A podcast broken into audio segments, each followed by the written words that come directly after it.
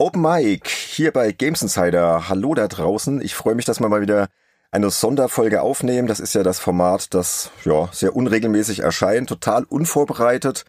Und so ist es auch heute am 2. Februar 2022. Aber ich bin nicht allein zum Glück, denn ich wüsste gar nicht, was ich jetzt erzählen sollte, außer dass ich ziemlich platt bin vom Joggen. Ich komme nämlich gerade vom Joggen. Deswegen habe ich mir den Carsten eingeladen, Carsten Scholz. Hallo, grüße dich, Carsten. Weil du vom Joggen kommst. hallo zusammen und genau. hallo Bene, vielen Dank für die Einladung. Ja, hallo, freue mich, dass du mal bei uns bist. Nee, nicht, weil ich vom Joggen komme, sondern einfach, weil ich Lust habe, mit dir zu sprechen. Und es hat sich jetzt einfach angeboten. Ne? Wir haben ja irgendwie die Tage mal so ein bisschen über Facebook gechattet und haben uns lange nicht mehr gesprochen, hatten beruflich früher sehr viel miteinander zu tun. Und dann haben wir gesagt, hey, lass uns doch einfach mal einen Podcast aufnehmen. Und da bist du, ne? Die Wahrheit ist, Bene ist tot traurig darüber, dass seine Podcast-Kollegen immer mit den Augen rollen, wenn er seine WoW und Destiny-Kriegsgeschichten rausholt. Also hat er sich jetzt jemanden geholt, der ebenfalls etwaige Kriegsgeschichten von der MMO-Front zu berichten weiß. Jetzt kann Bene voll auf die Kacke hauen. Ja, ja, genau. Ja, aber ich komme ja, wie gesagt, gerade vom Laufen, habe mir gerade irgendwie zehn Kilometer gegeben, bin ziemlich platt. Ich glaube, ich wollte erstmal einen Schluck von meinem köstlichen Tee. Sekunde. Oh, was, was trinken wir denn? Ich habe mir jetzt Ingwer Zitrone angewöhnt. Das ist so mein Standardgetränk bei Podcasts. Das ölt so ein bisschen die Stimme und so. Und ja, ein bisschen dehydrierten am Laufen. Aber ja, wer bist du eigentlich? Jetzt haben wir hier schon so ein bisschen losgelegt. Wir werden hier viel über WoW sprechen, vielleicht auch über Destiny, über MMOs, weil das hat ja auch viel mit dir zu tun. Aber vielleicht kannst du dich mal kurz vorstellen. Und was hast du mit MMOs zu tun? Ich kann ja mal so vier Eckpfeiler in den Raum werfen. Gerne. Die vielleicht so ein bisschen die Richtung vorgeben und dann können wir da eintauchen, wo wir Bock haben einzutauchen. Nummer eins, ohne World of Warcraft wäre ich heute kein Redakteur für den Bereich PC und Videospiele. Nummer zwei, ohne mein Praktikum bei BAFT hätte ich meine bezaubernde Frau nie kennen und lieben gelernt. Mhm. Nummer drei, ich war wahrscheinlich der einzige wahnsinnige Freiberufler im deutschsprachigen Raum, der sich voll auf das MMO-Thema fokussiert hat. und Nummer vier, sowohl das alles als auch meine aktuelle Festanstellung bei Computech äh, für die Redaktion Buffed und PC Games More, das wäre alles fast nicht gewesen, weil bereits im Frühling 2005 mit zarten Level 35, 36 war ich kurz davor, meine WoW-Karriere wieder an den Nagel zu hängen. Ach was, das wusste ich gar nicht. Wieso? Was ist da passiert? Oh, da müssen wir vielleicht ein bisschen ausholen. Können wir gerne machen. MMOs das war ja damals eine andere Zeit. Also auch schon bevor WoW auf dem Markt war, da gab es ja schon andere Online-Rollenspiele und das war ja nicht mit heute zu vergleichen. Wenn du heute irgendjemandem erzählst, es gibt eine Open World und da trifft man lauter andere Spieler, dann zucken die mit den Schultern. Jedes Autorennen hat gefühlt eine Open World und Multiplayer-Komponenten und so. Ja. Damals war das noch lange nicht so. Und vor allen Dingen, wenn man aus der Ecke Konsole eigentlich kam. Also ich habe zwar mit dem C64 angefangen, aber danach kam dann NES, Super Nintendo, dann PlayStation. Mein Nachbar hat sich dann Nintendo 64 geholt, dann PlayStation 2. Mein Nachbar hat sich Xbox geholt, mein Bruder GameCube. Also wir waren voll ausgestattet. Und der PC kam erst sehr spät. Ne? Du kennst das für die Schule. Genau, für die Schule. Mm, das war auch meine Ausrede. Genau, kenne ich. Meine Eltern hatten überhaupt nichts mit PCs am Hut. Dementsprechend schlecht und teuer war dieser PC, den wir da auch geholt haben. Aber never mind, wir hatten auch super spät Internet bei uns. Und das Letzte, an was ich da gedacht hätte, wären irgendwie Online-Rollenspiele. Zumal man dann halt schon, als die ersten so aufkamen, Ultima Online und Dark Age of Camelot, hat man halt dann so gruselige Geschichten gehört von Eltern, die plötzlich gemerkt haben, wie teuer ihr neues Hobby vom Sohnemann ist, weil die dann nämlich das Ganze über die Telefonrechnung bezahlen durften, weil Flatrate gab es damals noch nicht. Wie gesagt, war eine andere Zeit. Das Ganze wurde per Tarif schön per Zeit abgerechnet und wenn die dann halt 24-7 versumpft waren, dann ging das schon mal ganz schön ins Geld. Und dann habe ich einem Kumpel auch über die Schulter geschaut, wie er Dark Age of Camelot gespielt hat. Und das sah so schlecht aus und das sah so langweilig aus. Mhm. Und dann dachte ich mir so, okay, das ist nicht mein Genre abgehakt. Und das Einzige, was Multiplayer für mich damals bedeutet hat, war Couch-Koop, Desktop-Koop, wenn ich bei Freunden mal Amiga und eine Runde 386er, 486er gespielt habe. Da konnte ich dann halt auch die Klassiker hier und da wie in 1010, Warcraft, Starcraft und so weiter Age of Empires, das konnte ich dann durchaus alles nachholen. Also das habe ich nicht alles komplett verpasst. Und dann eben, als der PC da war, LAN-Partys mit so vier, fünf, sechs Freunden im Keller ah, von einem ja. Kumpel, der viel Platz mm. hatte. Aber das war halt auch kein richtiges Online. Ja, das war halt ein Netzwerk, was wir dann selber aufgemacht haben und dann haben wir dann so Sachen wie Generals gespielt oder Counter-Strike oder Diablo 2 viel und solche Dinge. Und dann irgendwann stand WoW im Raum. Und das war von der Lizenz her schon eine ganze Ecke attraktiver, weil ich halt großer Warcraft 3 Fan bin. Also mhm. bei mir steht das, wie bei vielen anderen sicherlich auch, recht weit oben auf der Liste der besten Spiele, die jemals veröffentlicht wurden, in Kombination mit dem fantastischen Add-on. Gut, da könnte man jetzt drüber streiten, ob das wirklich das beste Spiel oder eines der besten Spiele ist. Aber egal, wollte ich gar nicht unterbrechen. Das Beste nicht, aber recht weit oben. Ja, ja. So. Genau. Ja, ja, ja. Gleichzeitig hatte ich aber halt natürlich so meine Bedenken. Gleichzeitig hatte ich im September 2004 meine Ausbildung zum IT-Systemkaufmann angefangen. Mhm. Und bin in eine eigene Wohnung gezogen nach Köln, hatte da dann natürlich meinen eigenen Internetanschluss und mein PC war ein bisschen gepimpt, aber ich wusste halt auch ganz genau, diese ganzen Leute, die da DAOC gespielt haben, Ultima Online und sowas, das waren alles IT-Studenten, die waren ziemlich nerdig drauf und viele von denen hingen bei ihren Semestern zurück, machten gerade eine Studienpause oder hatten schon einen Ex vor ihrem Studentenstatus stehen. Also habe ich das so auf mich ein bisschen projiziert. Ich wusste auch, dass ich ganz schnell in so ein Spiel versumpfen kann, wenn mir das sehr, sehr gut gefällt. Und dann dachte ich mir, so ist vielleicht nicht so cool für meine Ausbildung. Womit ich nicht gerechnet hatte, die Mundpropaganda war stark in diesem Spiel. Sowas habe ich davor und danach nie wieder erlebt. Ja, ja. Liegt vielleicht auch ein bisschen daran, dass ich in der Fortnite-Zeit nicht auf Schulhöfen unterwegs war. Da wird es wahrscheinlich ähnlich gewesen sein. Aber egal, wo man hingekommen ist, Ausbildungsstätte, in der Berufsschule, im Freundeskreis, Überall haben Leute WoW gespielt und sie haben in jeder möglichen Minute darüber diskutiert, geschwärmt, mir versucht, ihre Testversion, die bei der Kaufversion mit dabei war, anzudrehen. Und irgendwann habe ich halt gesagt, okay, probier's aus. Und du kennst das sicherlich auch, so toll unser Lieblingshobby ist. Es gibt da so ein paar Momente, so Wow-Erlebnisse, die brennen sich so ein bisschen ein und die stehen so leuchtturmartig über allem ja, anderen. Ja, ja, und dazu gehört zum Beispiel das erste Mal Mario steuern in äh, Super Mario 64 auf dem N64. Wenn das Hirn dann plötzlich rafft, wie gut sich das anfühlt, diese Figur mit einem Analogstick durch eine 3D-Welt zu steuern, wo man sich vorher immer gefragt hat, wie soll das gut funktionieren? Geht doch nicht. Steuerkreuz, hä? Das war so ein Wow-Moment bei mir. Ein anderes war zum Beispiel Virtual Reality. Da erstes Mal ein gutes Spiel spielen, das war auch so ein Wow-Moment, der sich eingebrannt hat. Und jetzt das dritte, das natürlich VR war, das erste Mal in diese persistente Welt zu gehen. Alles erinnert irgendwie von den Assets, Figuren, Namen her an Warcraft. Und dann triffst du da wirklich überall auf Leute, mit denen du was machen kannst. Das war für jemanden, der vorher also gut wie gar nicht online unterwegs war, war das einfach eine krasse Erfahrung. Und mhm. ich habe auch immer wieder mit Leuten geredet, die müssen nicht mit WoW angefangen haben. Manche haben vielleicht mit EverQuest angefangen, mit Dark und Ultima, was wir bereits erwähnt haben, mit Guild Wars vielleicht, mit Herr der Ringe Online später da war es überall ähnlich. Dieses erste Online-Rollenspiel, dieses erste Mal in so einer Welt eintauchen.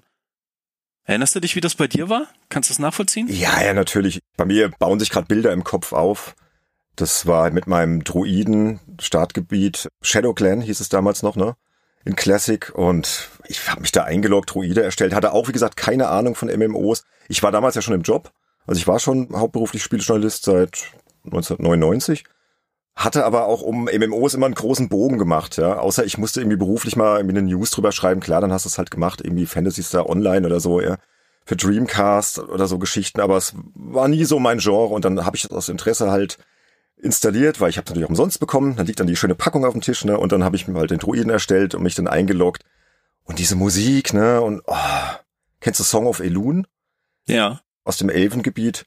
Und das hat sich total eingebrannt, wie ich durch dieses Gebiet zum ersten Mal bin, die ersten Quests gemacht habe, so diese ganzen Mechaniken verstanden habe, überall Leute getroffen. Dann hatte ich irgendwann eine angeflüstert, so hier, ah ja, kannst du mir mal helfen bei der Quest? Und ich kannte das halt gar nicht so, so ja cool, ey, dass da so eine Interaktion entsteht, weißt du, so, das hat sich total eingebrannt. Und gerade so diese ersten, weiß nicht, so die ersten 30 Levels, also das war schon einzigartig. Der erste Dungeon und die ersten Gruppenquests und so Sachen. Also das ist schon, ja, ist schon tief drin. Also kann ich voll nachvollziehen, dass sich das dann so fasziniert hat, ja. Lustig, dass du sagst, die ersten 30 Level, weil es gibt da ja dieses Motivationstal. so, wenn sich anfängt, die Welt so noch ein bisschen mehr zu öffnen und die Questreihen einen quer durch die Kontinente schickt, aber man hat halt sein Mount, was man mit Stufe 40 bekommt, noch nicht. Genau, ja. Die Laufwege sind ewig. Die Quests sind alle super generisch natürlich aus damaliger Verhältnis war das okay, aber schon damals fand ich die super öde und ich habe den Fehler gemacht. Ich habe mir einen Krieger erstellt. Heute weiß ich, das ist somit die zäheste Klasse, ja. die man in Vanilla beziehungsweise Classic erstellen kann, um zu leveln. Später im Endgame rockt das Ding alles weg, egal ob es PvP ist oder PvE, wenn man dem das Richtige anzieht und der noch Wordbuffs einsammelt. Bam. beim Leveln, oh, und dann habe ich auch zum Großteil noch alleine gespielt, weil meine ganzen Leute, die mir das ja angepriesen haben, die waren vom Level ja schon viel weiter.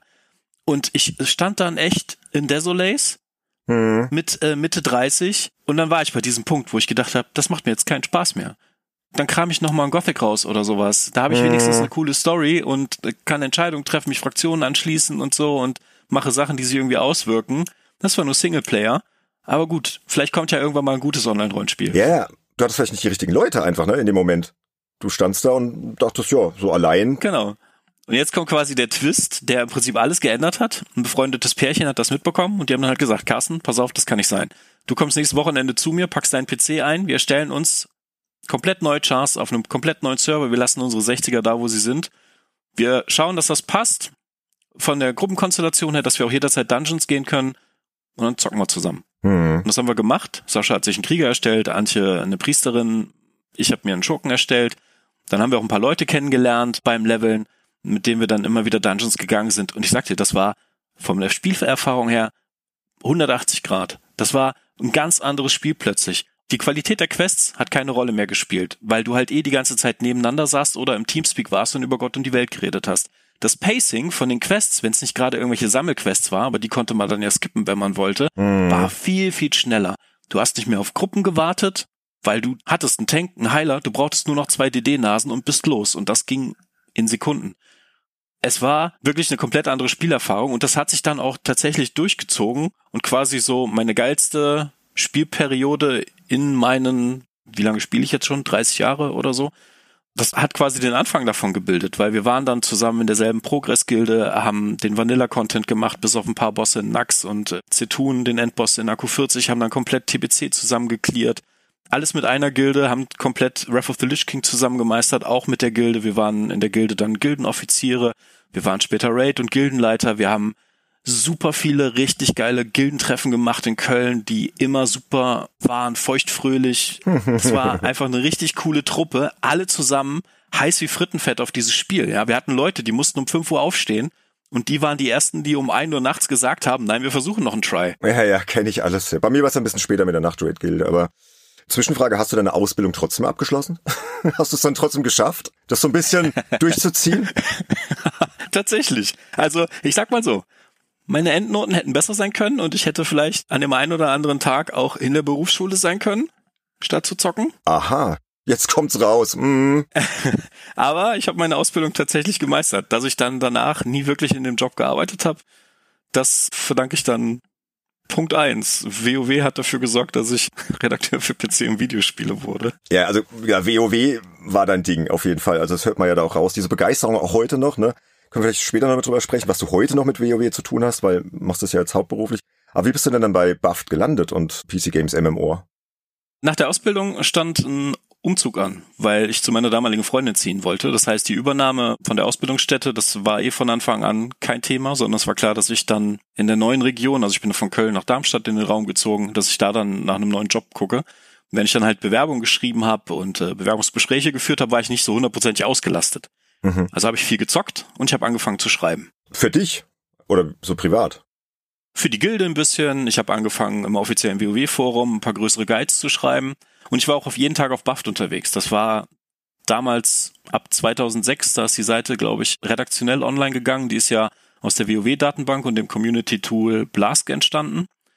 Und dann hat Heinrich Lehnert, der war ja auch schon hier ein paar Mal zu Besuch, er hat sich dann halt ein schönes Team aufgebaut und die haben dann angefangen, fokussiert über WoW zu berichten, aber auch über andere Online-Rollenspiele. Er hat dann ja auch den Buffcast gegründet, noch lange vor Stay Forever und The Pod, hat eine schöne Buff-Show jede Woche produzieren lassen. Und da war man als WoW-Spieler einfach jeden Tag. Und dann habe ich irgendwann mitbekommen, dass sie ein Klassentreffen aufgemacht haben. Das war quasi ein Blogbereich für WoW-Spieler, die Lust hatten, über ihre Lieblingsklasse zu bloggen, regelmäßig konnte man sich bewerben. Das hat man aus Spaß an der Freude gemacht.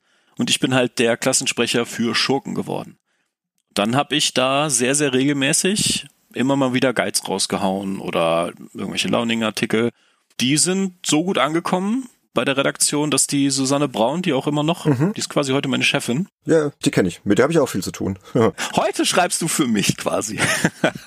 Damals habe ich für dich geschrieben. Irgendwie schreibe ich für dich, ja, ja. Für die PC Games MMO, für den Buffed-Teil, ne? Genau. Diese legendären Rollenspielreihen. Und auf buff.de gehen auch regelmäßig schöne Retro-Specials und sowas online. Genau, vor allem so Retro-Kram, genau, ja. Genau, sehr, sehr feine Artikel immer. Ich freue mich sehr, da immer wieder was von dir zu lesen. Und ja, äh, Susanne hat mich dann halt angeschrieben und gefragt, ob ich nicht Bock hätte, mal was Größeres zu schreiben für buff.de. Und das wird dann natürlich bezahlt. Und dann folgte auf den ersten Auftrag ein zweiter und dann stand da ein Praktikum plötzlich im Raum. Mhm. Und das passte gerade irgendwie persönlich ganz gut. Und dann habe ich quasi in dem Moment, wo ich zum Hallo in Fürth Nürnberg, da ist ja der Computec Verlag, als ich da die Hände geschüttelt habe, war quasi auch das erste, was man mir gesagt hat, ja, hier wirst du die nächsten sechs Monate bleiben. Hast du schon eine Wohnung? okay. Die habe ich dann tatsächlich zum Glück äh, auch sehr, sehr schnell gefunden. Also keine ganze Wohnung, sondern ich bin dann bei einer alten Lady in der Nürnberger Altstadt untergekommen, in so einem schönen Altbauzimmer. Das war super urig. Die äh, Lady war der Hammer. Also ganz viele Kriegsgeschichten auf Lager, wollte mich ständig bekochen. Und die Enkelin war superglücklich, dass sie jemanden hatte, der auf äh, Omi ein bisschen aufpasst.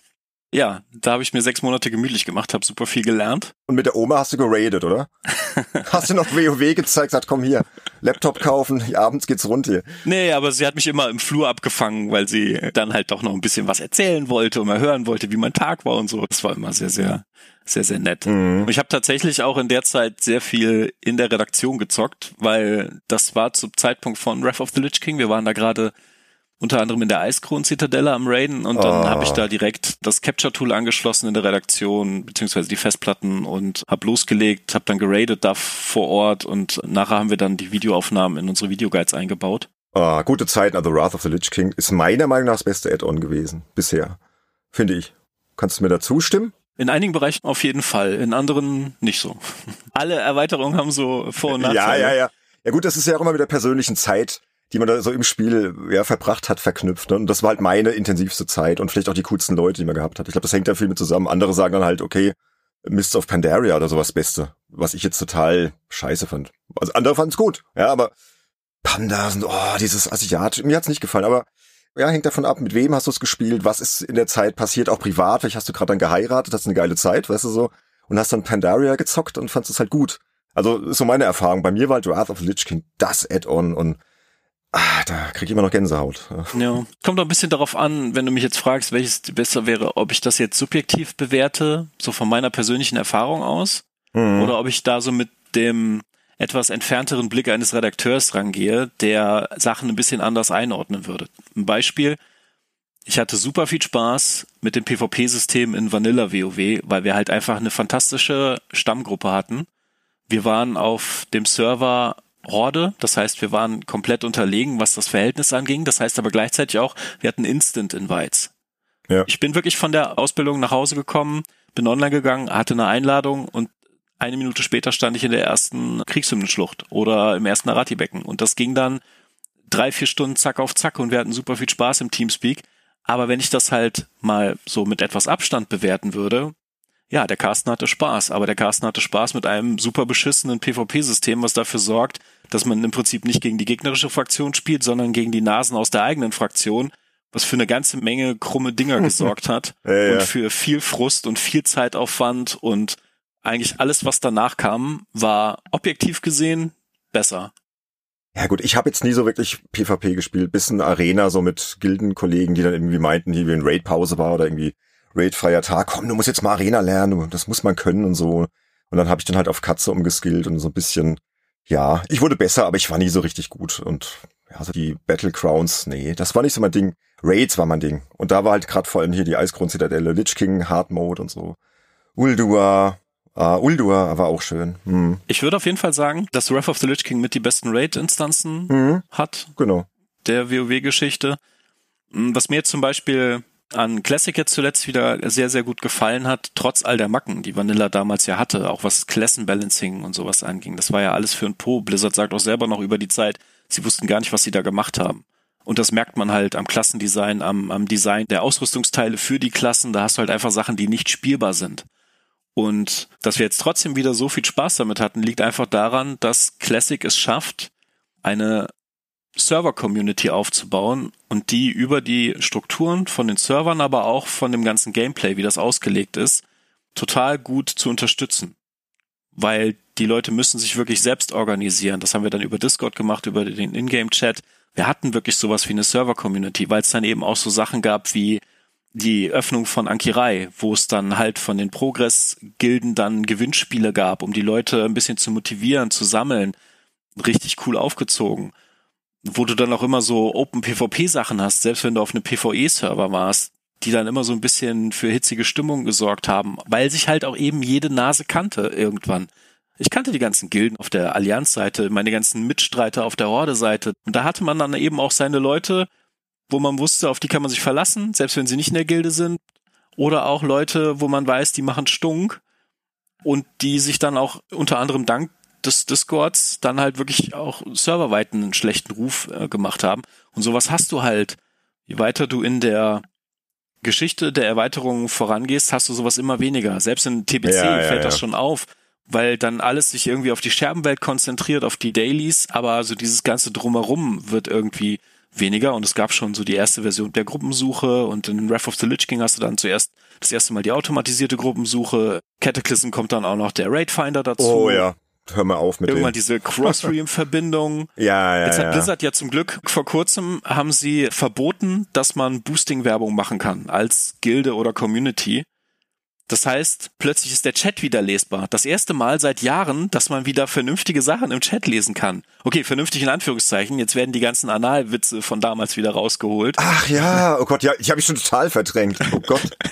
Was jetzt nicht unbedingt besser ist, aber du wirst halt nicht mehr von Werbung vollgespammt. Und das ist halt kein MMO-Gefühl, wenn du im Prinzip nur leere Gesichter siehst, nur Gildennamen, die du sofort wieder vergisst, weil die eigentlich von irgendeinem anderen Server dir reingefaced wurden und du wirst diesen Typen nie wiedersehen, selbst wenn du mit Leuten in Dungeons bist. Man redet ja nicht miteinander. Nee, das ist vorbei. Ja. Und das ist in Classic halt wieder total anders gewesen. Deswegen habe ich das auch echt gerne länger, längere Zeit gespielt. Du sagst ja selber auch, du bist immer mal wieder in, auf den Classic Era Servern unterwegs. Richtig. Ich weiß gar nicht, spielt das außer dir überhaupt noch jemand? Diese Era-Server? Ich habe sogar eine Gilde, die heißt der Hexenring. Da bin ich auch auf Discord. Hier, ich bin da im Parallel-Channel da auch gerade. Ne? Wir nehmen ja hier über Discord auf. Und die sind relativ aktiv, muss ich sagen. Also da ist eigentlich jeden Abend jemand online. Ich spiele ja vielleicht, keine Ahnung, einmal die Woche, alle zwei Wochen. Ich spiele ja mega casual. Ich spiele echt nur aus Nostalgiegründen und Entspannung und so. Und da ist immer jemand da. Also das sind so im Schnitt 20 Leute online. Ist jetzt nicht mega viel, aber du hast nie das Gefühl, dass du alleine spielen musst. Und du findest auch immer irgendjemand, der dir vielleicht hilft bei einer Quest oder so oder hilfsbereit irgendwie sagt, komm, ich lauf mal mit oder so, ja, obwohl er vielleicht gerade was ganz anderes zu tun hat. Also dieses alte Feeling ist schon wieder da und das finde ich ziemlich cool. Und ich finde, die haben das sehr gut gemacht mit Classic. Und die Era-Server, klar, die sind relativ leer. Ja, also für unsere Hörerinnen und Hörer. Das sind die Server, wo du deinen Classic-Charakter quasi für immer parkst. Du kannst dann nicht mit dem hochgehen in das nächste Add-on, ist jetzt Burning Crusade. Das war das erste Add-on, was damals erschienen ist, was jetzt auch als Classic-Neuauflage erschienen ist sondern du musst halt die Classic-Version für immer und ewig auf diesem Server spielen. Aber ich habe das bewusst so entschieden, weil ich halt sagte, komm, ich habe Classic nie so richtig intensiv gespielt. Und das haben sie gut gemacht. Also du hast immer so das Gefühl, es ist wie damals. Klar kannst du die Grafik bisschen aufbrezeln und vielleicht das ein oder andere Add-on installieren, was es damals noch nicht so gab. Aber sonst ist schön gemacht, oder? Also ich kann mich nicht beklagen ich habe mich halt über den Schritt gewundert, weil ich dachte, dass das für sehr, sehr wenig Leute nur sexy sein wird. Und wenn du halt super wenig Leute auf dem Server hast, bringt es dir halt auch nichts, ein MMO zu spielen. Ja, aber ich glaube, der Hype um Burning Crusade, der flaut ja auch immer mehr ab. Ne? So, ich glaube schon, dass irgendwann der Zeitpunkt kommt, vielleicht dauert es auch nochmal eins, zwei Jahre, dass die Leute, die vielleicht auch jetzt dieses Classic noch gar nicht gespielt haben, sagen, jetzt habe ich mal Bock und wenn, möchte ich halt die Urversion spielen. Dass halt einfach ein Angebot gibt auf einem offiziellen Server, der gewartet wird. Es gibt ja auch noch die Season der Meisterschaft. Ja, ja, ja, genau, genau. Wollte ich gleich drauf kommen. Das ist ja quasi auch Classic mit gewissen Extras. Ja, aber das ist ja schon wieder so ein Progress-Drang und so. Aber dieses Era-Ding finde ich jetzt für jemanden wie mich, ja, der wirklich nur noch aus Nostalgiegründen spielt, weil er einfach dieses Spiel so liebt, die Welt spielt, einfach diese Urfassung spielen will, finde ich eigentlich optimal. Ob sich das jetzt halten wird, ich weiß es nicht, wird man sehen. Ne? Genau, lustig, dass du sagst. Ich habe nämlich gerade einen Artikel auf buff.de geöffnet über diese Song der Meisterschaft und wer hat den geschrieben? Du. Weil ich habe es gerade gegoogelt, weil das habe ich nicht ausprobiert. Was ist das genau? Vielleicht kannst du kurz mal erklären, so für alle WoW-Noobs. Ja, also Blizzard möchte jetzt quasi, ähnlich wie in Diablo zum Beispiel, oder auch in anderen Games as a Service Spielen, mehrere Seasons jetzt für WoW anbieten. Und so eine Season, also die erste Season der Meisterschaft ist jetzt quasi nochmal Classic, aber in einem kürzeren Turnus, sprich, man will jetzt in zehn Monaten wieder Naxxramas stehen, also alle Phasen quasi im zwei Monate Takt durchprügeln. Dafür gibt's aber auch einen XP-Bonus für Quests, sodass man schneller Stufe 60 erreichen kann. Und auch allgemein diese XP-Anpassungen, die mit TBC damals kamen. Gleichzeitig wurde dafür gesorgt, dass so dieses ganze Mage-Boosting in Maraudern und sowas nicht mehr möglich ist, damit die Leute nicht einfach nur sich in Dungeons auf die Höchststufe boosten lassen von irgendwelchen Magiern, die riesige Puls von, weiß ich nicht, 50, 60, 100, 150 Mobs machen und die dann einfach alle wegbomben. Also das war in Classic möglich, ist jetzt in der Season der Meisterschaft nicht möglich. Und es gibt zwei coole Sachen, die tatsächlich dafür, in Kombination dafür gesorgt haben, dass das Ding sehr, sehr beliebt ist. Also beliebter, als ich es gedacht hätte. Das ist zum einen, es gibt jetzt eine optionale Hardcore-Option. Das heißt, du kannst quasi deinen Char, deinen Charakter flaggen lassen durch einen NPC, dass dieser jetzt quasi ein Hardcore-Charakter ist. Und wenn er stirbt, verliert er diesen Buff und kriegt dafür dann stattdessen einen gepeinigte Seele Debuff der auch so einen minimalen Malus mit sich bringt und wo jeder erkennt, okay, der hat's verkackt. Diesen Malus kann man okay. im schlimmsten Fall auch nochmal reinigen lassen, wenn man dann einfach ganz normal weiterspielen will, aber man kann dann halt nicht wieder zum Hardcore-Charakter werden. Und es gab schon für Classic eine Hardcore-Community, aber jetzt hat halt dann diese auch von vielen Streamern gestützt, diese Community gesagt, okay, wir nutzen jetzt diese offizielle Option, um das Ganze auch zu tracken und um daraus dann ein riesiges Event zu machen. Das hieß dann Road to Ragnaros. Ragnaros ist der Endgegner vom geschmolzenen Kern. Und das Ziel war es halt, ohne zu sterben, auf Stufe 60 zu kommen, sich Ausrüstung zu besorgen und dann den kompletten geschmolzenen Kern zu klären. Und wer jetzt vielleicht Vanilla oder Classic gespielt hat und jetzt sagt, die Bosse sind aber viel zu einfach, das ist doch keine Herausforderung. Blizzard hat alle Bosse im geschmolzenen Kern angepasst. Mhm. Doppelt so viele Lebenspunkte, neue Mechaniken. Plus, in allen Raids gibt's jetzt World Buff Verbot. Das heißt, alle Spieler machen nur noch halb so viel Schaden wie in Classic, die Bosse halten doppelt so viel aus, das mhm, heißt, die mhm. Kämpfe dauern viermal so lange, plus es gibt eine Menge Sachen, auf die man vorher nicht achten musste, weil es sie nicht gab, die jetzt tödlich sein können. Ach du Scheiße. es hat tatsächlich sehr, sehr lange gedauert, bis sich die Gilden, die sich diesem Projekt angenommen haben, sich in den Kern getraut haben und dass sie da dann Progress gemacht haben. Also man muss sich das so vorstellen, beim ersten Besuch haben sie sich tatsächlich nur so die ersten beiden Bosse mal angeguckt und dann so peu à peu vorgearbeitet und jetzt vor kurzem ist Ragnaros gefallen und die Phase ist halt schon ewig lange. Also damals in WoW Classic hat's genau sieben Tage gedauert bis die erste Gilde quasi bei Ragnaros angekommen ist und den umgehauen hat. Jetzt hat's halt, weiß ich nicht, zwei, drei Monate. Ich müsste jetzt mal gucken, wann die Season gestartet ist. Oder sogar mehr. Zwei, drei Monate kommt mir ein bisschen kurz vor. Also es hat ewig gedauert. Die Leute waren super vorsichtig und man hat auch gesehen, beim Ragnaros First Kill gab's zwei Tote und die Regel war tatsächlich Tod gleich löschen. ja, das ist ja Hardcore. Also muss ehrlich sagen, das ist halt überhaupt nicht mehr meine Welt. Ne? Ich kenne das ja von früher alles mit Progress und diese ganzen Runs hier durch Nax Ramas, der unsterblich und so, ne, wo du nicht sterben darfst. So. Habe ich noch geholt, den Erfolg. Ja.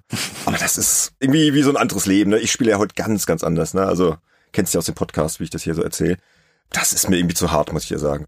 Für mich wäre das auch nix. Vor allen Dingen habe ich ja Classic erst durchgespielt quasi. Also wir haben bis Naxramas einschließlich alles gelegt und das reicht mir jetzt auch erstmal für die nächsten zehn Jahre, keine Ahnung, bevor ich Bock habe, mir das nochmal anzutun. Also für mich sind die äh, Season-Servers und auch der Era-Server jetzt nichts. Ich habe stattdessen halt TBC Classic dann weitergespielt. Mit der Gilde auch, mit der ich Classic schon geklärt habe.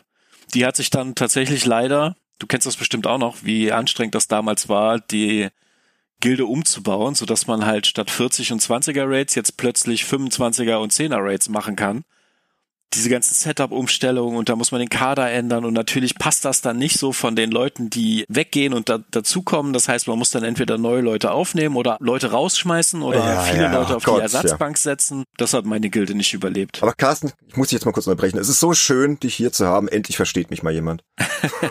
Weil ganz ehrlich, ich weiß ja nicht, ob jetzt ein WoW-Fremder das alles so versteht, ja, aber so dieses ganze Rekrutieren und Gilden organisieren die Member da zusammenhalten und dass du auch mal dann Leute rausschmeißen. So, das klingt ja für Außenstehende, die das nicht kennen, total verrückt, ja. Aber du verstehst mich, ne? Das ist einfach schön, ja. Wollte ich jetzt einfach mal einwerfen. Ja. Ich habe das eine Menge Monate gemacht und ja, ich auch. Es war anstrengend und es ist im Prinzip, als ob du quasi einen Managerposten hast, gleichzeitig noch Seelsorger bist und äh, Mutti für alles und du wirst dafür halt nicht bezahlt. Ja, aber man lernt viel, finde ich, auch fürs Leben. Das klingt jetzt doof, aber ich habe aus der Zeit als Gildenleiter, als Raidleiter, habe ich echt viel mitgenommen. Geht dir das auch so, oder? Ich könnte wahrscheinlich immer noch jederzeit Bewerbungsgespräche und sowas machen. Also hast du auch gemacht, ja? So im Teamspeak so, ja, hallo, ähm, wer bist du? Ja, klar. Erzähl mal was über deine Klasse und dann hast du dir die Armory angeschaut. Ja, warum hast du das so komisch gesockelt? Nee, das nicht. Das hast du nicht gemacht? Das nicht. Wir haben halt über Erfahrungen gesprochen und äh, warum er das Gear, was er hat, so ausgelegt hat, wie er es ausgelegt hat, aber da gab es noch keine Armory. Ah, ja, okay. In-game habe ich mir den dann schon mal angeguckt, weil wenn du da siehst, dass jemand, weiß ich nicht, äh, als äh, Schurke überall Stärke sockelt, dann weißt du halt, da hast du entweder eine Menge Arbeit vor dir oder du schenkst dir die Arbeit und suchst jemand anderes. Ja, aber wenn du dann Progress orientiert bist, denkst du halt, ach komm, ja, war ein nettes Gespräch, aber sorry, bei uns hast ja, du genau. keine Zukunft. Und dann so Fragen wie, ja, sag mal, wie oft kannst du die Woche? Schaffst du hier Rate Attendance von 90 Prozent? Ah oh ja, ich kann nur einmal die Woche, ja, tschüss. so lief das dann bei uns. Genau, so war das damals. Aber ich muss sagen, auch das Schöne an Classic war, ich habe ja hier auch, wie du, quasi volles Haus, zwei Kinder, drei Tiere. Und das Schöne an Classic war wirklich, es war viel, viel casualer, casualisierender, für Casuals geeigneter, für, für Gelegenheitsspieler, besser für Gelegenheitsspieler geeignet, als damals Vanilla WoW. Du hast den Content, den du dir vorgenommen hast, den konntest du an einem Abend clearen. Wenn du die richtigen Leute gehabt hast, klar, ja. Wir haben, anders als damals, sind wir vom ersten Raid an mit vollen Wordbuffs da rein. Voll gepottet, es hat einfach Spaß gemacht, wie bei so einer Art God-Mode, einfach da durchzupesen und zu gucken, wer der Schnellste ist. Und man hat sich dann ja auch irgendwie so ein bisschen die Herausforderung gesucht, indem man dann tatsächlich geguckt hat, wer der Schnellste ist. Also Speedruns waren Classic ein viel größeres Thema als Word First Kills, weil die Bosse fallen eh super easy, aber wer besiegt sie am schnellsten? Das war halt die Frage. Und wenn du das halt optimierst, dann hast du halt den kompletten Content. Rukizuki hast du den durch und dann musst du da auch gar nicht viel Zeit für investieren. Also das Aufwendigste war tatsächlich während der Arbeitszeit, so von Punkt in der Welt zu Punkt in der Welt zu reisen, um sich die ganzen World Buffs einzusammeln und dann halt auszuloggen und dann hat man halt gewartet, bis Raid war und dann wurde man rangeportet und dann hat man alles umgeboxt und dann hat man vielleicht mit dem Twink noch ein bisschen gefarmt, aber das war vom Zeiteinsatz her überhaupt nicht zu vergleichen. Und ähnlich ist auch TBC Classic. Also da kann man schon mit recht wenig Zeiteinsatz im Vergleich zu früher den kompletten Content sehen. Ist gar nicht mehr so schlecht eigentlich. Ja, ein spannendes Thema Zeit, ne? Weil du hast ja schon gesagt, du hast Frau, du hast zwei Kinder, du hast ja auch ein Baby oder ihr habt ein Baby, ne? Das heißt, der, der Papa schläft wahrscheinlich auch nicht so viel gerade. Oh, es würde mehr gehen, sicherlich. Du kennst das. ja, wobei meine Kinder sind mittlerweile älter und die sind ja jetzt schon zehn und zwölf und die lassen mich auch mal ausschlafen. Du erinnerst dich vielleicht noch. Ich erinnere mich noch dunkel und das war ja auch bei mir einer der Gründe, warum ich dann WoW an den Nagel gehängt habe, ne? als dann das zweite kleine Kind da war, ja, als Baby dann, also die heute Zehnjährige, da war dann einfach die Zeit nicht mehr da. Da habe ich dann eigentlich gesagt, okay, ich bin so der Alles- oder Nichts-Typ, wenn ich WoW spiele, dann spiele ich halt volle Kanne. Mittlerweile kann ich ja so spielen, wie ich jetzt skizziert habe, aber damals, da war ich da so tief drin und als das Raid-Lied und Guild-Lied, das ging dann einfach nicht mehr, ne? Da musste ich dann auch den Stecker ziehen und viel Drama und, und Abschied aus der Gilde und kannst dir ja vorstellen, ne? Hm. Damals lief das noch alles über Forum und dann alle so, du kannst doch nicht aufhören und dann mach doch nur ein Twink und aber ich bin dann halt so, ne, wenn ich dann Abschied nehme, dann richtig und dann habe ich dann gesagt, komm, mit voller Konsequenzen so. Aber worauf wollte ich eigentlich hinaus? Ich verquassel mich hier heute, aber ist ja Open Mic. Genau, Thema Zeit. Wie kriegst du das denn alles in einen Hut? Du musst ja auch noch arbeiten. Ne? Ich habe mal hier die buff.de Seite mit deinen Artikeln gerade geöffnet da steht, dass du schon 7735 Artikel geschrieben hast von Carsten Creep Scholz.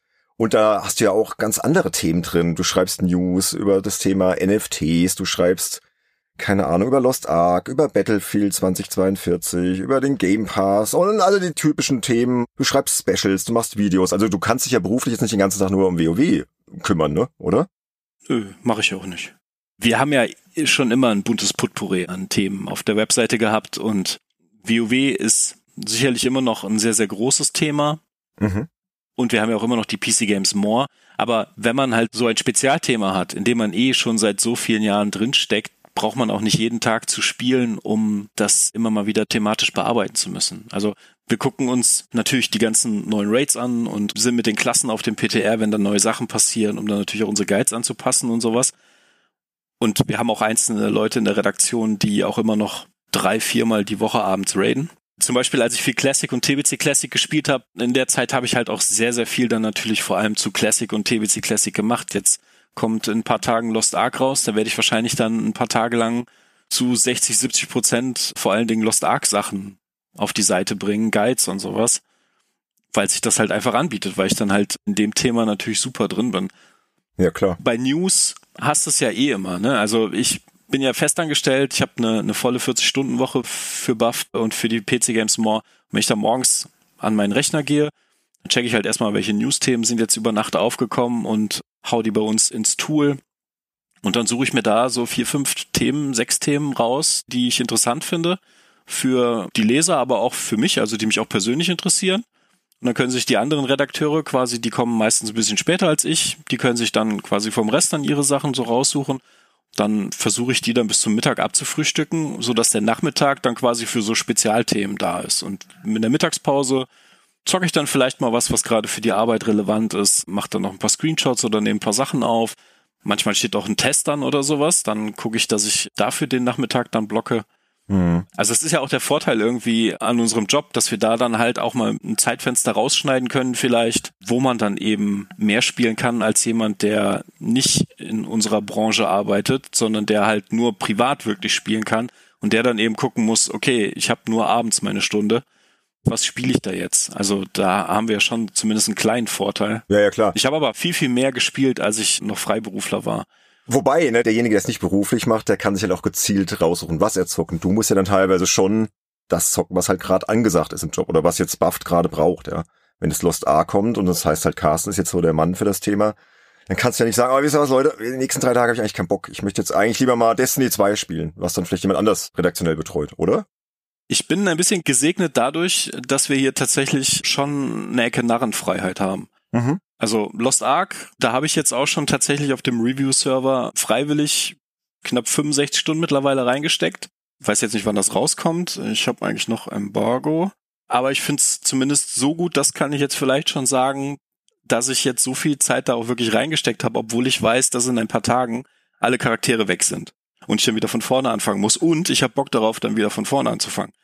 Und das habe ich mir gezielt geschnappt, weil ich auch schon die Close Beta gespielt hatte und mir gefallen hat. Und dann habe ich gesagt zu allen anderen, geht weg, das ist mein Spiel. Ah, okay. So hat jeder so seine Themengebiete. Also der Matze, der kümmert sich um Guild Wars 2 und dann haben wir den äh, Stefan, einen freien Autor, der ist unser Final Fantasy 14 Guru, der wird von mir flankiert, wenn es da mal Bedarf zu gibt, weil ich das halt auch sehr, sehr lang gespielt habe und auch jetzt immer mal wieder spiele, wenn neue Inhalte kommen.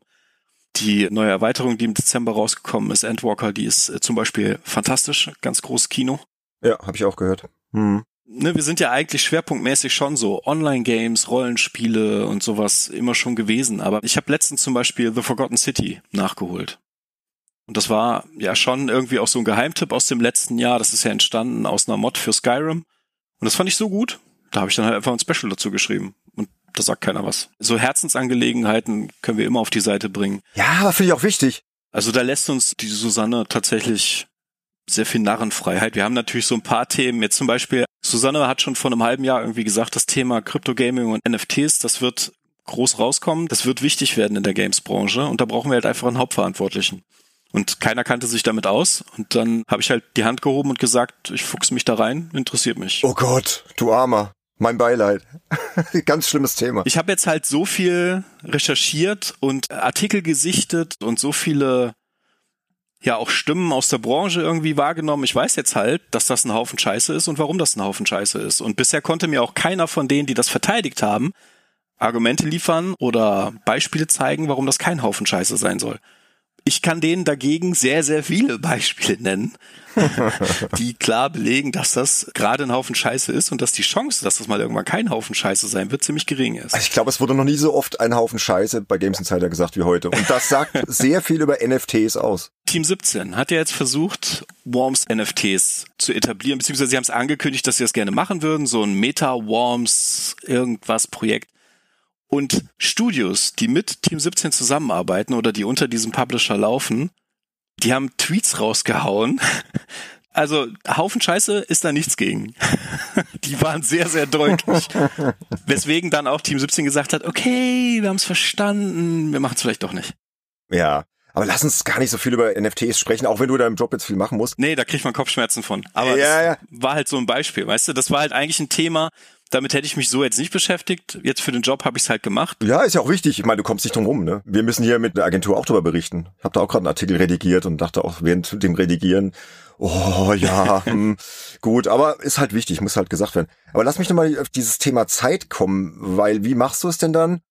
Bei all dem, was du im Job machen musst. Familie, Haushalt, Hunde habt ihr, ne? Drei Stück. Ein Hund, zwei Katzen. Ah, ihr habt zwei Katzen noch. Okay. Auch eine geile Kombi übrigens.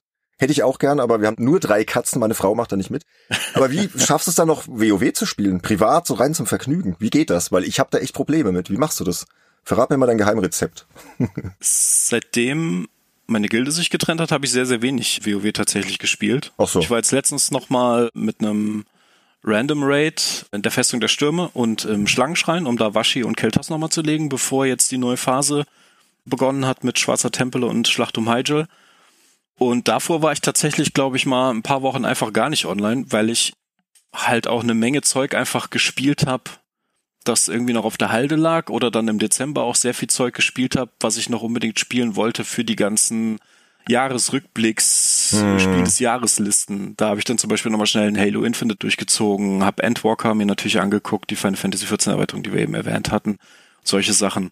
Ja, da wird dann einfach Pause gemacht und ich merke halt, wenn ich tatsächlich mal regelmäßig wieder WoW spiele oder auch ein anderes Online-Rollenspiel, dann bleibt in der Zeit natürlich nicht mehr viel Zeit für andere Games, die bleiben dann eher außen vor. Das wird jetzt auch im Februar Lost Ark, quasi direkt danach Elden Ring und äh, Total War Warhammer 3 und Horizon 2, das wird einfach heftig. Ja, da kommt so viel Zeug raus, irre. ja. Vor allen Dingen will meine Frau auch Lost Ark spielen. Ja gut, das ist ja praktisch. Da kann man ja zusammen zocken. Ja, aber ja. wer passt auf das Baby auf? Ach so, ja, guter Punkt. Im Moment wechseln wir das immer. Ja, das Problem habe ich ja nicht mehr. Die schlafen einfach schon gut. Das Baby schläft tatsächlich im Moment recht früh ein, aber es merkt halt, wenn niemand in der Nähe ist und dann wird es wach. So. Und deswegen machen wir das im Moment immer so, dass äh, einer von uns beiden so um halb sieben, sieben nach dem Abendbrot halt mit dem Kleinen ins Schlafzimmer geht und dann kann er runterfahren, dann schläft er ein. Und der andere der macht dann vielleicht noch was mit dem Großen oder wenn der Große einfach selber noch ein bisschen spielen will, dann guckt man halt eine Serie, wo man weiß, der Partner will da nicht mitgucken oder man zockt halt noch ein Spiel. Susi geht momentan zum Beispiel super in Medieval Dynasty ein, also da kann mhm. sie prächtig drin abschalten. Ich habe, wie gesagt, eine Menge Zeit äh, jetzt mit Lost Ark verbracht und so versuchen wir uns halt abzuwechseln, so dass jeder dann halt mal eine Runde zocken kann.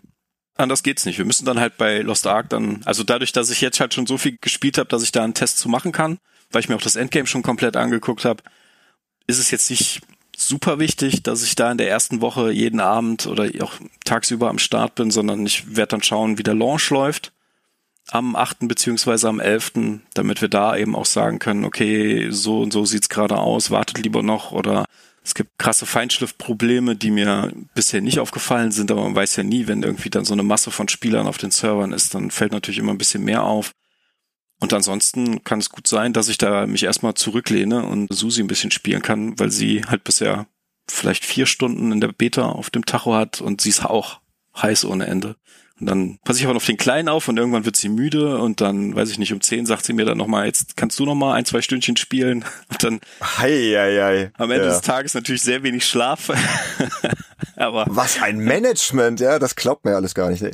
mal gucken, wie wir das machen. Ich bin mir noch nicht sicher. Du, Kinder ändern alles, hab ich dem Olaf damals auch gesagt. Das war ja auch der Grund, warum er irgendwann sagte, oh, Games Inside, ich schaff's nicht mehr. Ja, wir finden es ja heute noch schade, aber wenn das Baby dann da ist und du hast so viel zu tun und so viele Projekte, das wird dann irgendwann schwierig. Also musst du irgendwo gucken. Aber ich finde, er macht das ja ganz ordentlich, so dass jeder noch irgendwie zum Zug kommt, jeder kann noch ein bisschen was spielen, ein bisschen was gucken. Ja, aber wie viel schläfst du dann so im Schnitt? Kannst du das sagen? Ja, wahrscheinlich sechs, sieben Stunden.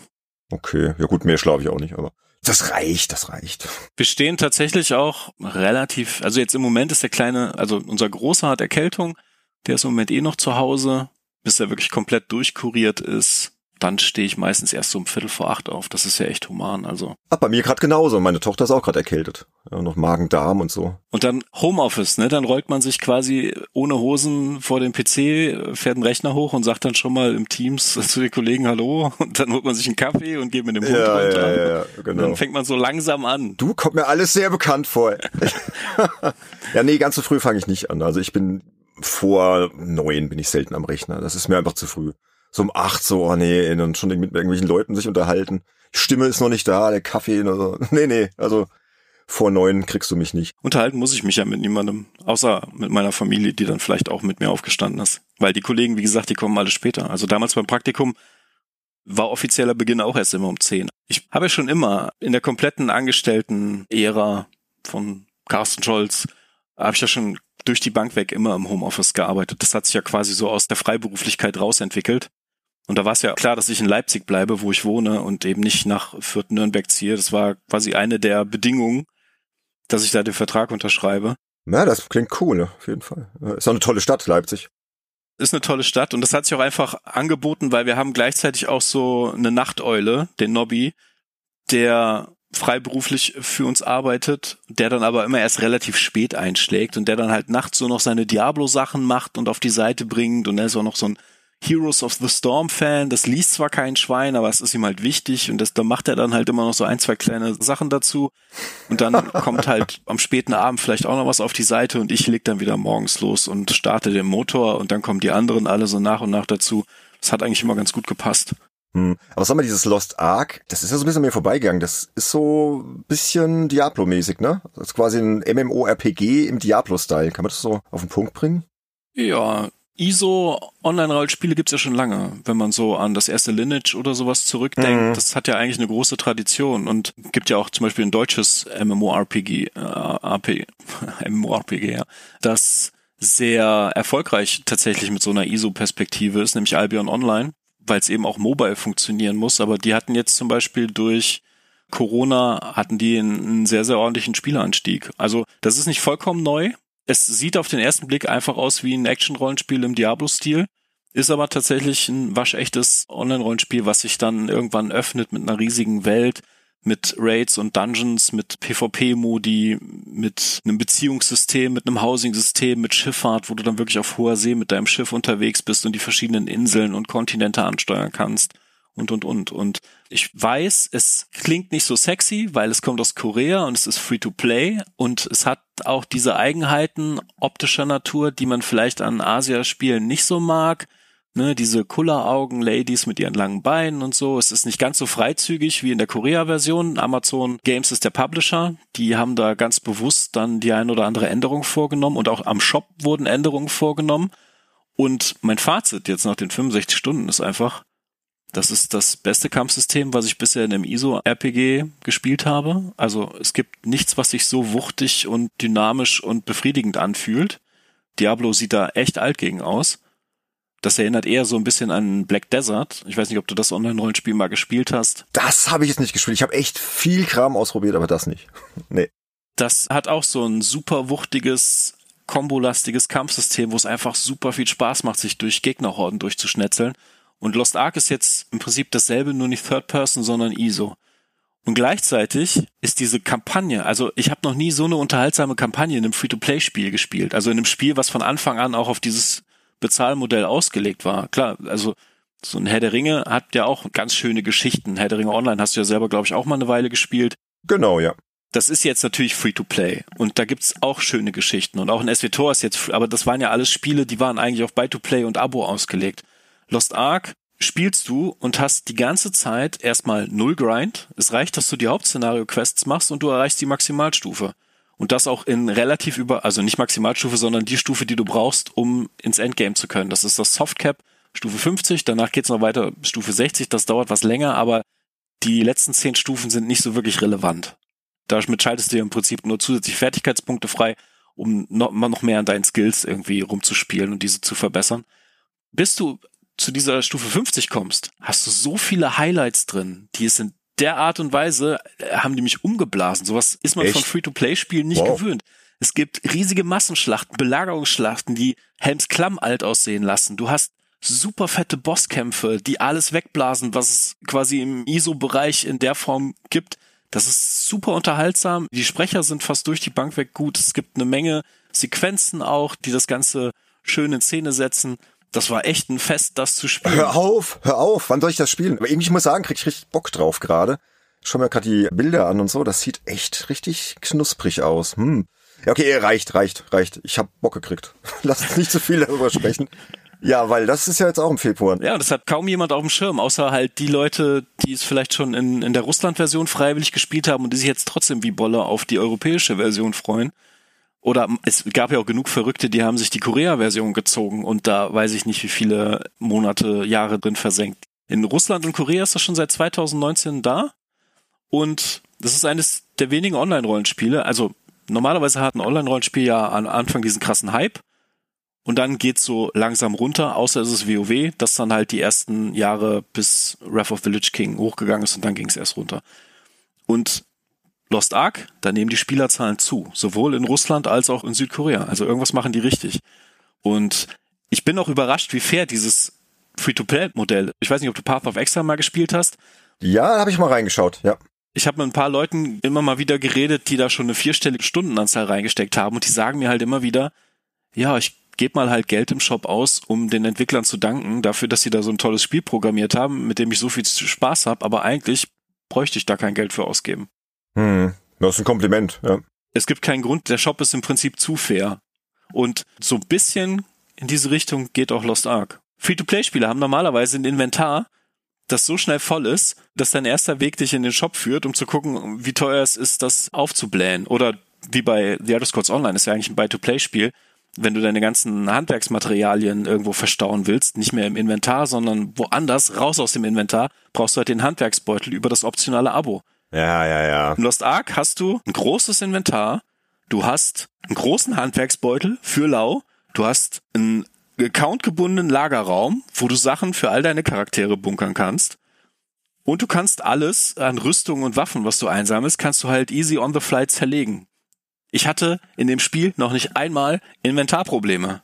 Klingt ziemlich gut. Wo ist der Haken? Wo ist der Haken? Die müssen ja irgendwie Geld verdienen. Ja, kommen bestimmt auch NFTs irgendwann. Ja, pass auf. Man wird da sicherlich so das ein oder andere finden, was nicht perfekt ist und vielleicht wird einem auch das ein oder andere am Endgame nicht gefallen, keine Ahnung. Aber alles, was ich bisher gesehen habe, hat mich echt sehr positiv überrascht. Ja, klingt sehr gut. Also werde ich mir auf jeden Fall anschauen. Ich glaube, einige Hörer werden sich das jetzt auch mal anschauen. Weil ich hatte das überhaupt nicht auf dem Schirm. Also ich habe schon von gehört und so und ich surfe ja auch immer so rum, guck dann auf Buffed und auf der großen Konkurrenz-Webseite von Webedia. Darf ich die erwähnen? Mein MMO, ja. Genau. Ist ja schon Konkurrent von euch, ne? Und da wird da auch ein bisschen drüber berichtet und so, aber so richtig auf dem Schirm hatte ich nicht. Also bin ich gespannt drauf. Aber was ich auf dem Schirm habe, ist jetzt die Destiny 2 Erweiterung, The Witch Queen. Spielst du Destiny? Ich habe Destiny 2 zum Launch gespielt. Mhm fand das auch nett, aber nicht nett genug. Ich sag's mal so. ich habe das erste geliebt. Das erste war total geil. Aber auch wieder wegen den Leuten, dem Clan, den ich da hat und so. Er hat auch viele, viele Macken Destiny. Aber ich spiele gerade wieder Destiny 2 und muss sagen, macht wieder Spaß. Man kann es auch sehr gut allein halt spielen. Das ist halt immer was zu tun. Ja, du kannst dir immer irgendwas suchen. Gibt's auch gutes Matchmaking, PvP, PvE. Also ich muss sagen, da freue ich mich jetzt drauf. Aber ich weiß nicht, wie ich das jetzt zeitlich wieder mit Lost Ark vereinen soll. Das ist das wieder ein Luxusproblem, ne? Susanne ist unsere Destiny-Spezialistin. Sie freut sich auch, glaube ich, tierisch auf die Erweiterung. Durfte jetzt auch, ich weiß gar nicht, ob sie jetzt heute oder morgen, auf jeden Fall hatte sie jetzt irgendwie einen Termin auch, um sich da äh, nochmal was previewmäßig anzuschauen, mit den Entwicklern zu sprechen. Das ist bei uns auf jeden Fall auch ein Thema, was dann durch Susanne immer sehr gut abgedeckt ist, weil sie da einfach super viel Spaß mit hat. Aber ich weiß nicht, diese Shooter-RPGs, dieses Runterschießen von Lebensbalken, ich weiß nicht, irgendwann bin ich da immer raus. Das war auch bei The Division so. Weiß ich nicht, das ist nicht das Geilste, was ich spielen könnte im RPG. Ja, es hat so ein geiles Gunplay, einfach die Umsetzung der Waffen, das Feedback der Waffen, die Vielfalt der Waffen. Das ist für mich so das große Plus an Destiny. Ja, aber wenn du dann keine Headshots machen kannst, ja, okay. so wie in Halo Infinite, das war tatsächlich das geilste Gunplay, was ich seit Jahren gespielt habe. Blöd nur, dass sie aus der Open World so wenig rausgeholt haben. Ich hab's immer noch nicht gespielt, aber Sönke hat's mir berichtet, ja. Mhm. Ohne Scheiß, wenn man sich da durch diese Aliens durchballert und dann gleichzeitig das Halo-Theme durch die Kopfhörer dröhnt, ist das eine 10 von 10. Sobald man aber irgendwie schaut, was so in der Open World passiert oder es um diese komische Story geht, ist das dann irgendwie eine 6 von 10. Das ist schade. Ja, es muss ja auch nicht immer Open World sein. Das ist halt auch wieder so, ne? Komm, wir machen da jetzt auch mal Open World rein oder halt große Areale, die man frei erkunden kann. Warum? Mach doch lieber ein geiles Schlauchlevel, was mich total gut unterhält, ja. Vor allen Dingen, wenn sie dann mitten in der Erweiterung oder in der Entwicklung merken, dass sie die Pläne nicht hundertprozentig bis zum Release gebacken bekommen und dann halt Sachen anfangen zu kürzen. Das merkt man halt der Open World an. Die war, glaube ich, mhm. viel, viel größer ausgelegt. Da sollte viel, viel, viel cooleres Zeug drin passieren. Und dann haben sie halt irgendwann gesagt, vielleicht auch aufgrund des Feedbacks nach diesem ersten Gameplay-Trailer, okay, wir haben jetzt andere Baustellen, wir müssen jetzt äh, gucken, dass da noch ein gutes Spiel raus wird. Und wir müssen halt auch irgendwann releasen und ja, was können wir streichen? Und sowas merkt man halt immer. Das hat man auch bei Anthem gemerkt, dass da viel Stückwerk war und so. Oh, Anthem. Das ist ein Rohrkrepierer letztlich leider, ne? Ja. Aber ich bin echt froh, dass ich während meiner ganzen Freiberuflerzeit, also ich habe echt viele, viele gute Spiele testen dürfen und wenig richtig schlechte. Also da war mal ein Verriss für Gamers Global oder so dabei. Ihr hattet ja auch letztens eine schöne Verriss-Folge. Oder letztens, ist wahrscheinlich schon länger her. Ich habe sie letztens gehört. da musste ich äh, lachen und habe mich da auch an das ein oder andere erinnert gefühlt. Aber das kam zum Glück immer sehr, sehr selten vor. Gehört auch zum Job. Ja gut, den Luxus habe ich ja mittlerweile auch. Ich kann mir immer so die Perlen rauspicken und den ganzen Schrott. Hier, Olaf, wie sieht's aus? Wollt ihr? Die können ja jederzeit Nein sagen, aber irgendwer muss es dann halt testen, ne? Und da gucke ich dann auch immer, dass ich mir eher so die schönen Themen raushole und so. Elex 2 kommt bald noch, da habe ich zum Beispiel Bock drauf, das mal wieder richtig zu testen und so. Habe ich einen Vorgänger getestet für spiegel.de und mal gucken, ja, ob ich das testen werde. Ich fand die Mimiken gruselig. Das stimmt, ja. Ist halt keine High-End-Grafik, ne? Das muss man halt leider Abstrich in Kauf nehmen. Aber ich mag halt dieses Gothic-Feeling, ne? das ist da halt immer noch drin, so diese Gothic-DNA. Das ist einfach schön. Ich mag es auch, aber das war beim ersten Teil nicht so schlimm. Ach so, du meinst jetzt im zweiten, habe ich noch nicht gespielt, also keine Beta gesehen oder so. Da hast du halt echt das Gefühl, du guckst so in tote Zombie-Gesichter. Mm. Also ich hoffe sehr, dass sie da noch ein bisschen, bei der Preview-Version, dass sie da noch was machen. Das würde mich echt komplett rausschmeißen, wenn das so bleibt. Gerade weil es halt so um die immersive Spielerfahrung und, und die Stories und die Charaktere geht, ist das natürlich wichtig, dass das halbwegs gut ist. Hm. Aber hier, jetzt wo ich gerade einen MMO-Experten hier habe, das muss ich dich natürlich jetzt unbedingt noch fragen. Es gab ja gerade große Megadeals in der Branche. Ne? Weißt ja, Microsoft hat Division Blizzard gekauft und Sony hat Bungie gekauft. Hm. Also sprich WoW und Destiny sind jetzt in anderen Händen. Glaubst du, dass das irgendwelche Auswirkungen haben wird, so auf diese Marken speziell? Dass sich da jetzt irgendwas gravierend verändern könnte, zum Guten, zum Schlechten? Man weiß es nicht. Was denkst du? Kurzfristig auf gar keinen Fall, weil das Ganze wird noch bis Mitte nächsten Jahres sich ziehen. Das heißt auch die nächste WoW-Erweiterung, die bestimmt jetzt in den nächsten Wochen angekündigt werden wird, die sollte dann eigentlich Ende des Jahres rauskommen oder Anfang nächsten Jahres, die wird davon nicht betroffen sein. Wir haben jetzt gesehen, was passiert ist, als Bethesda von Microsoft übernommen wurde 2020 beziehungsweise 2021 ist der Deal ja durchgekommen. Da sind ja auf einen Schlag 20 Bethesda-Spiele im Game Pass gelandet, darunter auch The Elder Scrolls Online. Das könnte mit WoW auch passieren. Die Frage, die sich da Microsoft stellen wird, ist, was machen wir mit dem Abo? Weil im Gegensatz zu The Elder Scrolls Online ist das Abo bei WoW ja immer noch ein Pflichtabo und kein optionales. Und WoW ist sehr stark in den Blizzard Launcher eingebunden, was die komplette Community Features angeht. Ja. Da müssen sie natürlich eine Lösung für finden. Und das dauert. Hm. Genau. Wenn, dann wollen sie es ja bestimmt direkt in ihrem Game Pass haben mit Erfolgen und was weiß ich alles mit Community Features. Alternative wäre natürlich, dass sie dann einfach eine Weiterleitung dahin machen und dass man sich dann quasi über den Game Pass im Blizzard Launcher anmeldet. Aber das wäre natürlich sehr, na, damit müssen sie sich auf jeden Fall auseinandersetzen. Und dann ist natürlich die Frage, inwieweit Microsoft seine Philosophie so ein bisschen in Activision Blizzard einpflanzen kann und wie lange es dauert, bis das dann tatsächlich wirkt. Weil Activision Blizzard, muss man ja ganz klar sagen, die haben in den letzten Jahren vor allen Dingen eines gemacht, die haben Games as a Service bis zum geht nicht mehr exerziert und Marken gemolken. Ja, aber und hallo. Microsoft hat dagegen versucht, den Game Pass zu pushen. Und ihre eigenen Sachen waren jetzt gar nicht so grandios. Ja, wir haben eben über Halo Infinite geredet. Auch in Forza Horizon 5 fand ich letztes Jahr nicht braucht. Das war im Prinzip ja Teil 4 mit einem neuen Setting. Was die halt sehr, sehr gut machen, ist, sie lassen auch viele kleinere Geschichten und experimentellere Geschichten zu, um halt eben, ähnlich wie das Netflix auch macht, um eben die Zielgruppe zu vergrößern, um eben schmackhaftere Angebote für den Game Pass anbieten zu können. Und das kann natürlich auch für so einen Laden wie Blizzard sehr, sehr positiv sein, weil sie dann plötzlich gesagt bekommen, hey, ihr könnt mal ein Warcraft mit was ganz anderem machen. Keine Grenzen, muss nicht Games as a mhm. Service sein. Macht einfach mal wieder ein gutes Spiel, was in erster Linie eins machen soll. Spaß. Genau, macht einfach mal wieder ein gutes Spiel. Bugfrei und innovativ, so wie früher. ja, man muss ja nur mal angucken. Also, was war davor? Overwatch, ein Heldenshooter, Games as a Service mit den ganzen ja. Seasons und was weiß ich. Davor hatten wir Heroes of the Storm, MOBA und Hearthstone, das digitale Kartenspiel.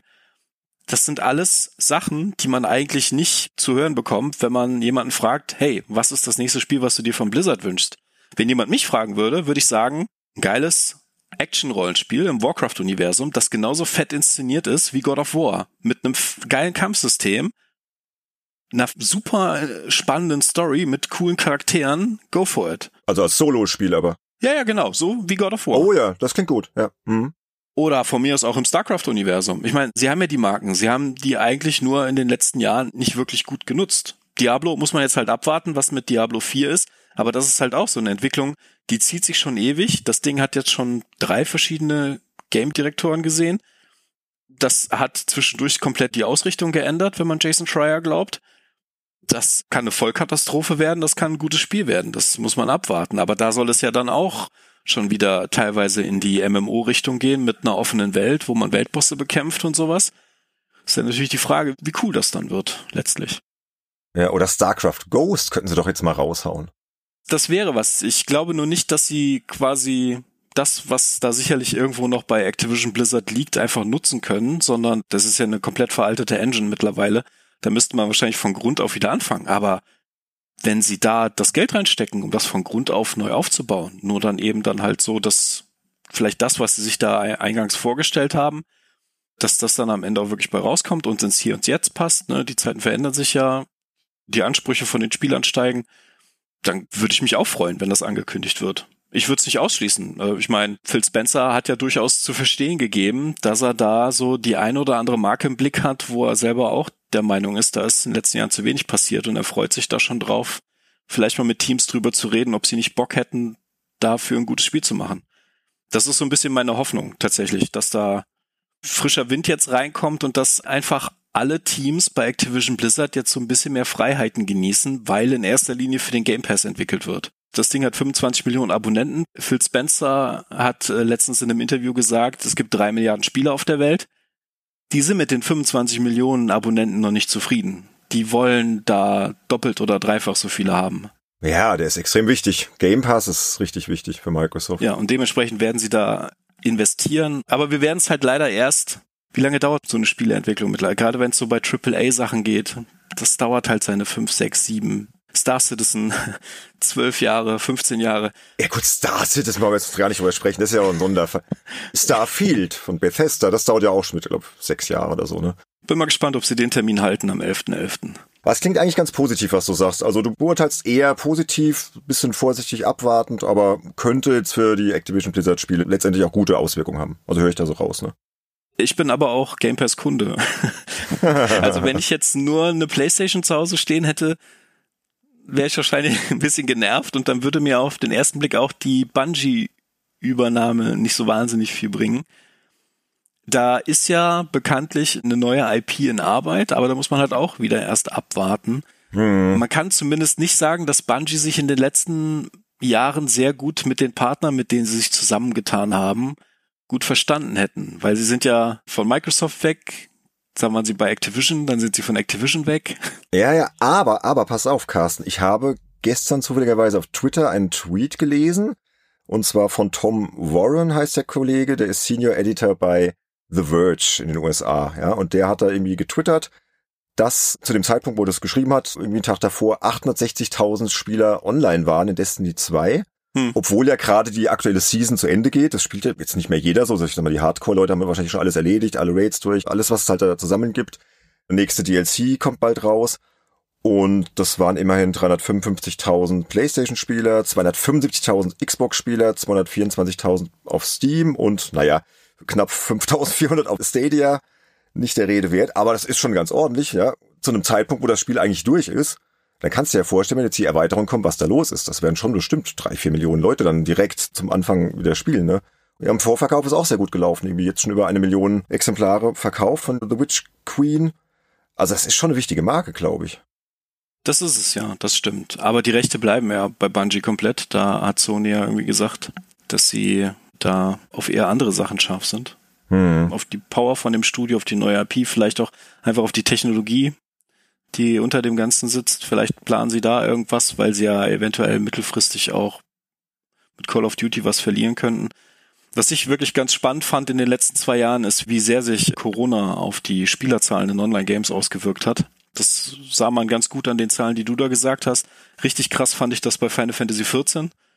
Das ja 2010, als es das erste Mal rausgekommen ist, war das ja ein Frontalschaden. Ja. Das wurde ja, ja. Äh, komplett kritisiert in allen Bereichen.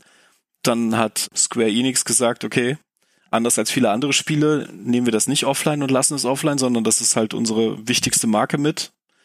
Da müssen wir jetzt einfach offline nehmen, richtig viel reinstecken und das dann nochmal unter neuer Verantwortung online stellen. Das war 2013 mit A Realm Reborn. Und schon damals habe ich immer wieder gesagt, auch dann vor allen Dingen mit den ersten Erweiterungen Heavensward und so, das Ding ist richtig gut. Lief aber immer halt im Schatten von WoW. Und jetzt hatten wir 2020 quasi den ersten dritten Frühling durch Corona. Den hatte aber auch ein Teso, WoW punktuell, aber halt immer nur, wenn was frisch rausgekommen ist. Aber so ein Teso und ein Final Fantasy XIV, da sind die Server echt äh, am Schwitzen gewesen. Und dann 2021, als, wie du es eben gesagt hast, bei Destiny, als quasi gar nichts anstand. Die letzte Erweiterung Shadowbringers war quasi am Auslaufen.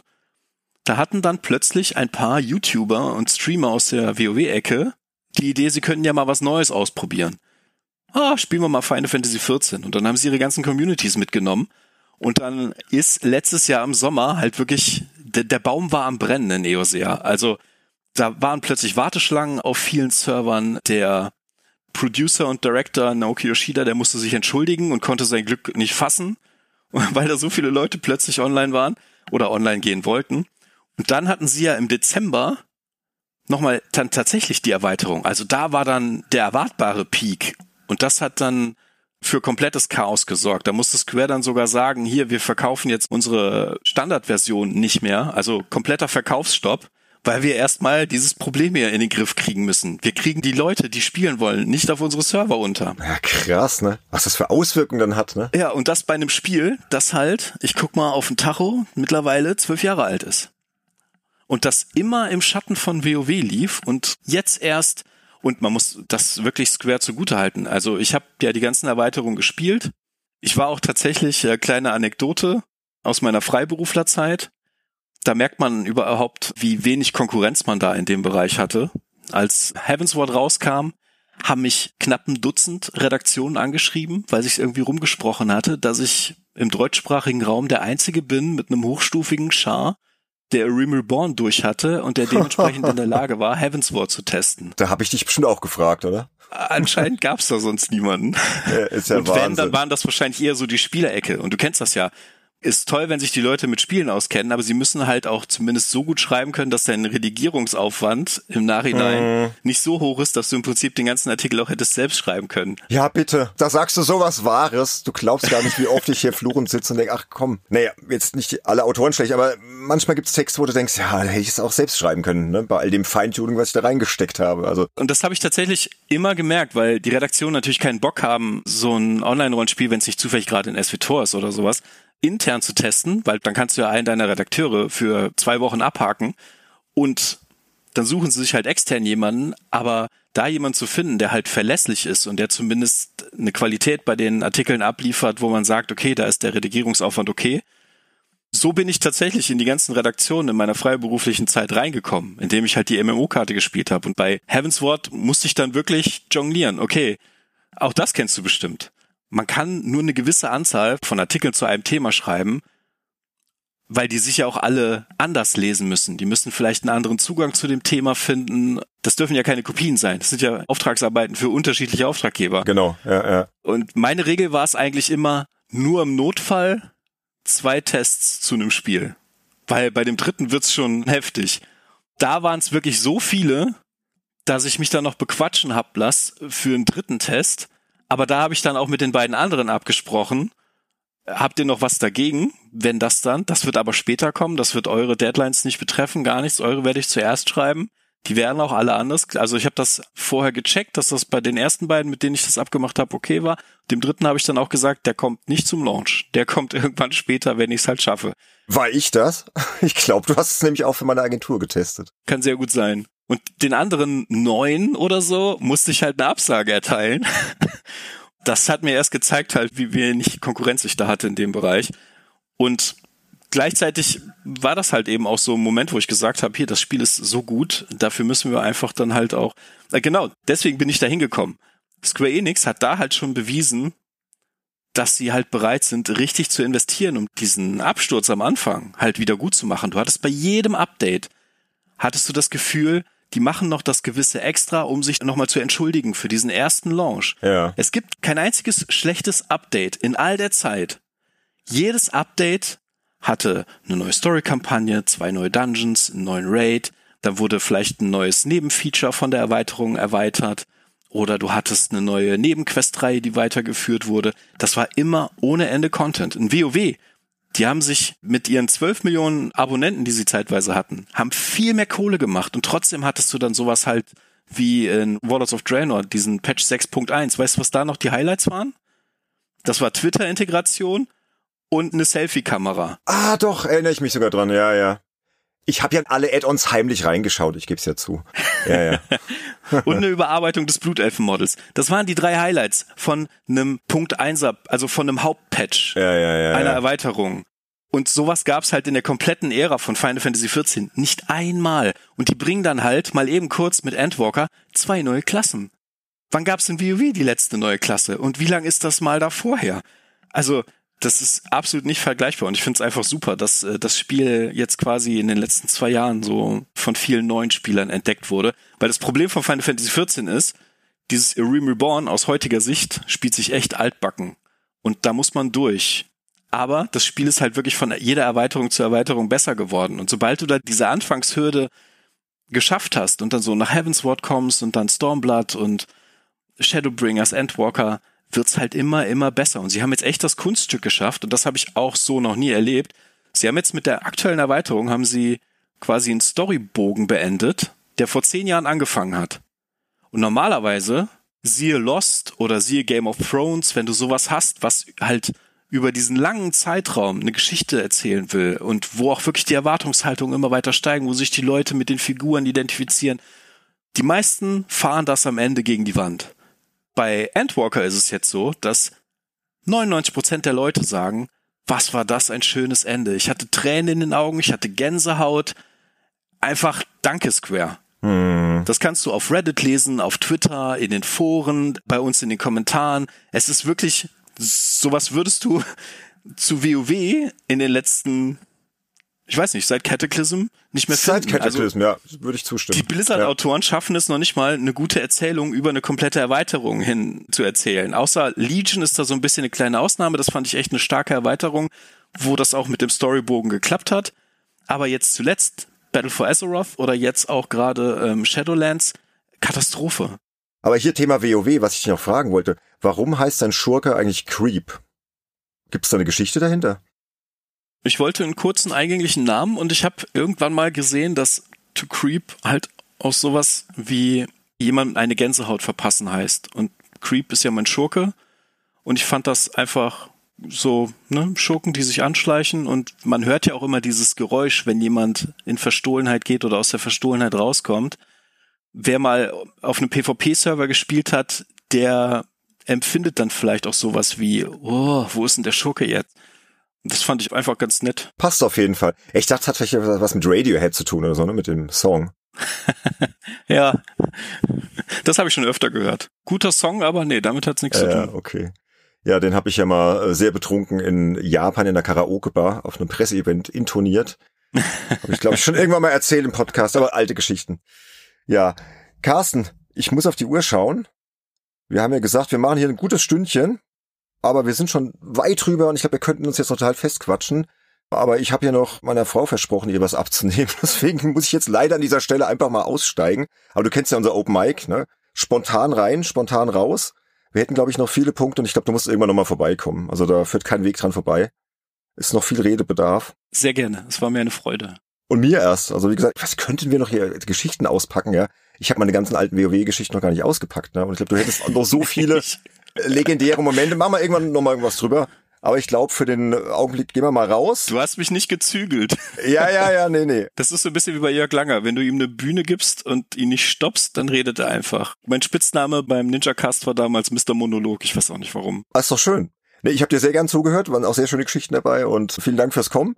Und wir werden das irgendwann auf jeden Fall wiederholen. Sehr gerne. Vielen Dank für die Einladung. Schön, dass du hier warst. Viel Spaß mit den ganzen MMOs jetzt dann noch kommen im Februar. Ne? Viel Spaß mit Lost Ark. Und auch danke, dass du mich jetzt heiß gemacht hast. Bin sehr gespannt drauf. Werde ich mir auf jeden Fall mal anschauen. Und wer weiß, vielleicht werden wir irgendwann mal drüber sprechen, ob es dann wirklich so gut geworden ist. Und über all das, was heute noch gefehlt hat. Im Zweifel am 8. meinen Test lesen. Am 8. Ich kann nicht versprechen, dass der Manuel, unser Cutter, das bis dahin geschnitten hat. Ich möchte ihn jetzt nicht unter Druck setzen. Wir schauen mal, wann es rauskommt. Aber ihr wisst, liebe Leute. Stimmt. Oder seit dem 8. Genau, buff.de einfach mal dann schauen nach der Folge, ist der Test schon online? Da könnt ihr euch dann informieren. Auch die 1000 Artikel, die, was habe ich gesagt, 7335 zum Aufnahmezeitpunkt, Artikel und Videos und Specials und alles, was du da so machst, könnt ihr euch da gerne noch zu Gemüte führen. Ich werde es mal verlinken in den Show Notes, dass man dich dann noch direkt findet und genau. Ja, Carsten, dann mach's gut, ne? Wir hören uns. Bis dann. Ja, schönen Tag euch. Ciao, ciao.